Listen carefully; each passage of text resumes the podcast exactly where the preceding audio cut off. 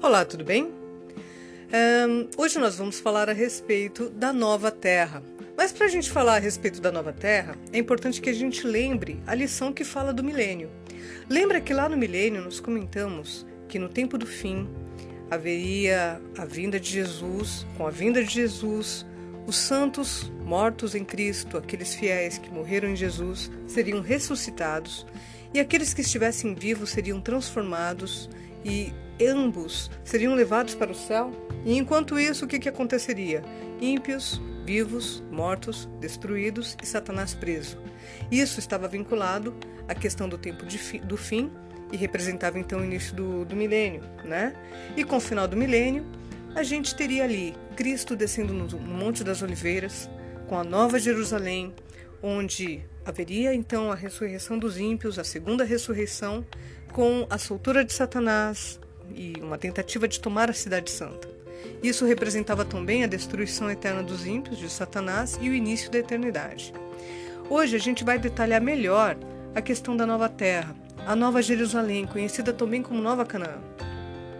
É, Apocalipse capítulo 21, versículo 16, eu peço que você leia em espírito de oração, pedindo novamente a ajuda do Espírito Santo para entender esses detalhes, porque isso também é muito importante estar na Bíblia.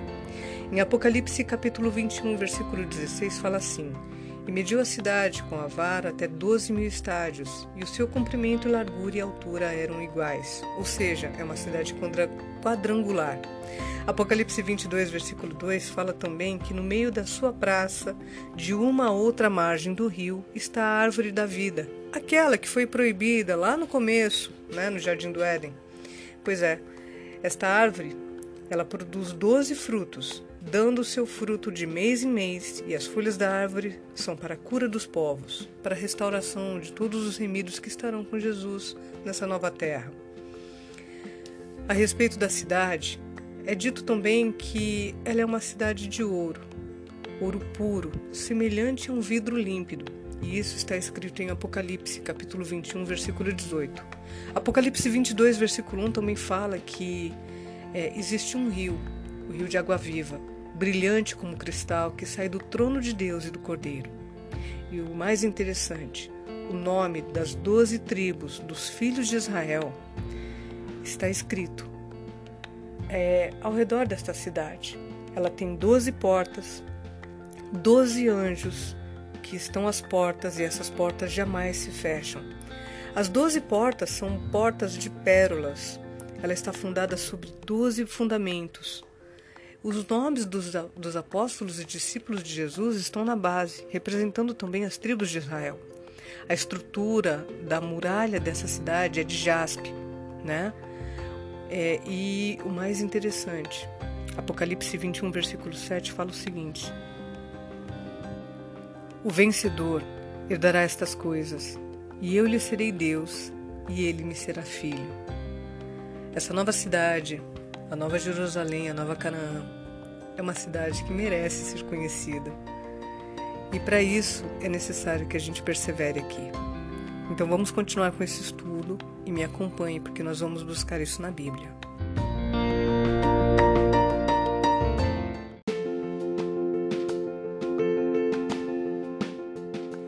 Continuando então o estudo sobre a nova terra, é, a terra que será restaurada, a gente vai aprender na Bíblia o que haverá nela, o que não haverá nela, quem entrará e quem não entrará. Sobre o que haverá, nós teremos a eternidade, teremos trabalho sem fadiga, teremos animais mansos, teremos restauração mental e adoração. Quer saber onde está isso? Vamos lá em Isaías capítulo 65, versículos de 21 a 22, que fala assim: Isaías 65, 21 a 22 diz o seguinte: Eles edificarão casas e nelas habitarão plantarão vinhas e comerão o seu fruto. Não edificarão para que outros habitem, não plantarão para que outros comam, porque a longevidade do meu povo será como a da árvore, e os meus eleitos desfrutarão de todas as obras de suas próprias mãos. Quer saber mais? Isaías 65, versículo 25, também fala assim: O lobo e o cordeiro pastarão juntos, e o leão comerá palha como boi, pó será a comida da serpente não se fará mal, nem dano algum, em todo o meu santo monte, diz o Senhor. E agora nós vamos lá para Apocalipse, capítulo 22, versículo 2. Apocalipse, capítulo 22, versículo 2 diz assim: No meio da sua praça, de uma a outra margem do rio, está a árvore da vida, que produz doze frutos, dando o seu fruto de mês em mês, e as folhas da árvore são para a cura dos povos. Essa cura é uma restauração progressiva que vai acontecer com a terra restaurada. Isso porque envolve restauração da nossa mente, do nosso corpo, da nossa estatura, restauração da terra em si e de toda a humanidade. Agora, o mais importante também, haverá uma restauração que tem a ver com a nossa adoração, com a nossa ligação, com um vínculo entre a humanidade e o seu Criador. E isso nós vamos ver em Isaías, capítulo 66, versículo 23. Isaías 66, versículo 23, fala o seguinte: ele diz assim: E será que de uma festa de lua nova a outra, e de um sábado a outro, virá toda a carne a adorar perante mim, diz o Senhor. Que assim seja. Amém. E sobre o que não haverá, Apocalipse 21, versículo 4, já faz uma apresentação para nós. Fala assim: E lhes enxugará dos olhos toda lágrima, e a morte já não existirá. Já não haverá luto, nem pranto, nem dor, porque as primeiras coisas passaram. Ou seja, não haverá morte, não haverá luto, não haverá pranto, não haverá dor, não haverá noite, não haverá doenças, não haverá abominações. Quer saber mais? Vamos lá em Apocalipse, versículo, ou melhor, capítulo 21, versículo 25, que fala assim: As suas portas nunca jamais se fecharão de dia, porque nela não haverá noite. Apocalipse 22, versículo 2 também complementa que nós teremos acesso à árvore da vida e lá haverá cura para as nações. Apocalipse 21, versículo 27 diz para nós também: Nela nunca jamais penetrará coisa alguma contaminada, nem o que pratica abominação e mentira, mas somente os inscritos no livro da vida do Cordeiro. E isso já é um ponto muito importante para a gente refletir. Agora, sobre quem entrará? Nós temos os que lavaram a sua veste no sangue do Cordeiro, aqueles que foram fiéis até a morte, aqueles que venceram a besta e a sua imagem, e aqueles que estão inscritos no livro da vida. Apocalipse 22, versículo 14 diz o seguinte: Bem-aventurados aqueles que lavam as suas vestiduras no sangue do Cordeiro, para que lhes assista o direito à árvore da vida e entrem na cidade pelas portas. Apocalipse 2, versículo 10 fala também sobre a fidelidade de muitos que perseveraram. E lá está escrito assim: Apocalipse 2, versículo 10 diz o seguinte: não temas as coisas que tens de sofrer. Eis que o diabo está para lançar em prisão alguns dentre vós, para ser dispostos à prova, e, sereis, e tereis tribulação de dez dias. Ser fiel até a morte, e dar-te-ei a coroa da vida. Apocalipse 15, versículo 2, também faz outro apelo e traz mais informações para nós. Lá está escrito isto, no versículo 2 do capítulo 15. Vi como que um mar de vidro, mesclado de fogo, e os vencedores da besta, de sua imagem e do número do seu número, que se achavam em pé no mar de vidro, tendo harpas de Deus. Estes estavam entre os que venceram a besta e a sua imagem. E, com certeza, aqueles que estiverem inscritos no livro da vida estarão lá. Veja em Apocalipse capítulo 21, versículo 27. Nela nunca jamais penetrará coisa alguma contaminada, nem o que pratica abominação e mentira, mas somente os inscritos no livro da vida do Cordeiro. Eu espero que esse seja o seu desejo, porque também é o meu. Lógico que não é algo fácil, mas nós precisamos perseverar nisso. Sobre quem não entrará, aqui a gente vai ver mais detalhe. Apocalipse, é, versículo, capítulo 21 e versículo 8, fala o seguinte: Lá não entrarão covardes, incrédulos, assassinos, imorais, feiticeiros, idólatras, mentirosos. Assim como 1 Coríntios capítulo 6, versículos de 9 a 10 também fala que lá não haverá adúlteros, ladrões, avarentos, bêbados e todos aqueles que não foram inscritos no livro da vida. Apocalipse 21, versículo 8 faz um apelo para nós e nos, nos, é, nos alerta sobre isso. Ele fala o seguinte: Quanto, porém, aos covardes, aos incrédulos, aos abomináveis, aos assassinos, aos impuros, aos feiticeiros, aos idólatras e a todos os mentirosos, a parte que lhes cabe será no lago que arde com fogo e enxofre, a saber, a segunda morte.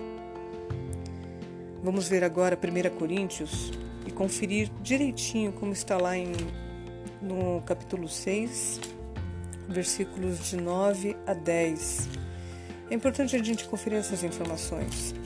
Mais importante ainda é que a gente possa refletir a respeito delas e entender que os planos de Deus são planos de amor para nós. É, nós sabemos que as pessoas elas têm diversas formações e essa diversidade ela é muito importante porque ela traz ela traz mais riqueza para nós, para nossa sociedade em geral. Mas para aqueles que creem em Deus, para aqueles que acreditam que a Bíblia tem algo consistente, é muito importante saber a vontade do Senhor. E 1 Coríntios capítulo 6, versículos 9 a 10, nos traz alertas, que são informações que a gente tem que guardar em relação à nossa conduta e também até para que a gente possa alertar outras pessoas que de repente se extraviaram, se perderam de alguma forma, perderam, que eu falo, digo, perderam o foco né? abriram mão, mão dos seus princípios, dos seus valores. Então, existe lá um alerta para nós. Apocalipse 6, versículos 9 e 10 fala o seguinte: é, versículo 9: Ou não sabeis que os injustos não herdarão o reino de Deus? Não vos enganeis, nem impuros, nem idólatras, nem adúlteros, nem efeminados, nem sodomitas, nem ladrões, nem avarentos, nem bêbados, nem maldizentes, nem roubadores herdarão o reino de Deus. E para fechar, lá em Apocalipse capítulo 21, versículos 27, nós pegamos mais uma informação que volta justamente na questão da, da pureza. Porque fala assim: Nela nunca jamais penetrará coisa alguma contaminada, nem o que pratica abominação e mentira, mas somente os inscritos no livro da vida do Cordeiro. O Senhor então ele deixa essas informações para nós. Mais uma vez eu volto a insistir: a Bíblia tem muitas informações. Nós vimos aqui apenas algumas passagens e é muito importante avaliar o contexto, é muito importante avaliar as informações e aplicá-los corretamente. Devemos usar o texto de acordo com o contexto e não tirá-lo do contexto para usar de uma forma aleatória ou simplesmente para validar algo que a gente acha que é útil para a gente só. Mas precisamos nivelar isso. Né? E é uma coisa que a gente realmente aprende e busca e deve perseverar, porque o nosso conhecimento ele é limitado. A Bíblia fala que o nosso entendimento, ele muitas vezes começa como uma madrugada. Em Provérbios está escrito, se não me engano, o seguinte: que a luz do justo é como a luz da aurora. No caso, a jornada do justo é como a luz da aurora, que começa lá na madrugada e vai brilhando mais e mais até ser dia perfeito. Isso, eu estou parafraseando aqui, estou relacionando, mas é, resumindo seria o seguinte: nosso entendimento, a nossa compreensão a respeito das coisas de Deus muitas vezes tem a ver com essa perseverança, com essa proximidade que a gente busca.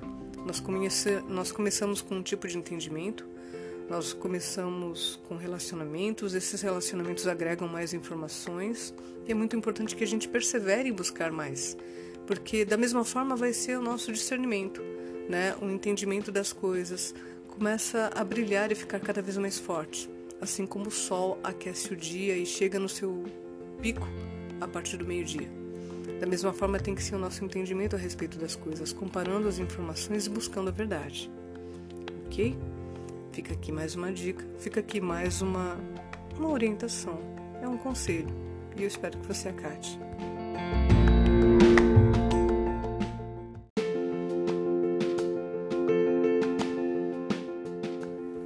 Finalizando mais uma vez, nós precisamos recordar as promessas.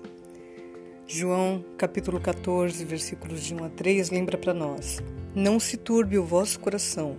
credes em Deus, crede também em mim. Na casa de meu pai há muitas moradas. Se assim não fora, eu vou-lo teria dito, pois vou preparar-vos lugar. E quando eu for e vos preparar lugar, voltarei e vos receberei para mim mesmo, para que onde eu estou, estejais vós também. Apocalipse, capítulo 21, versículo 5, também nos lembra. E aquele que está sentado no trono disse: Eis que faço novas todas as coisas. E acrescentou: Escreve, porque estas palavras são fiéis e verdadeiras. E finalizando, Mateus capítulo 5, versículo 5, também diz para nós: Bem-aventurados os mansos, porque darão a terra. Bem-aventurados os mansos, porque herdarão a terra. Que assim seja, em nome de Jesus. Um grande abraço e até o próximo estudo.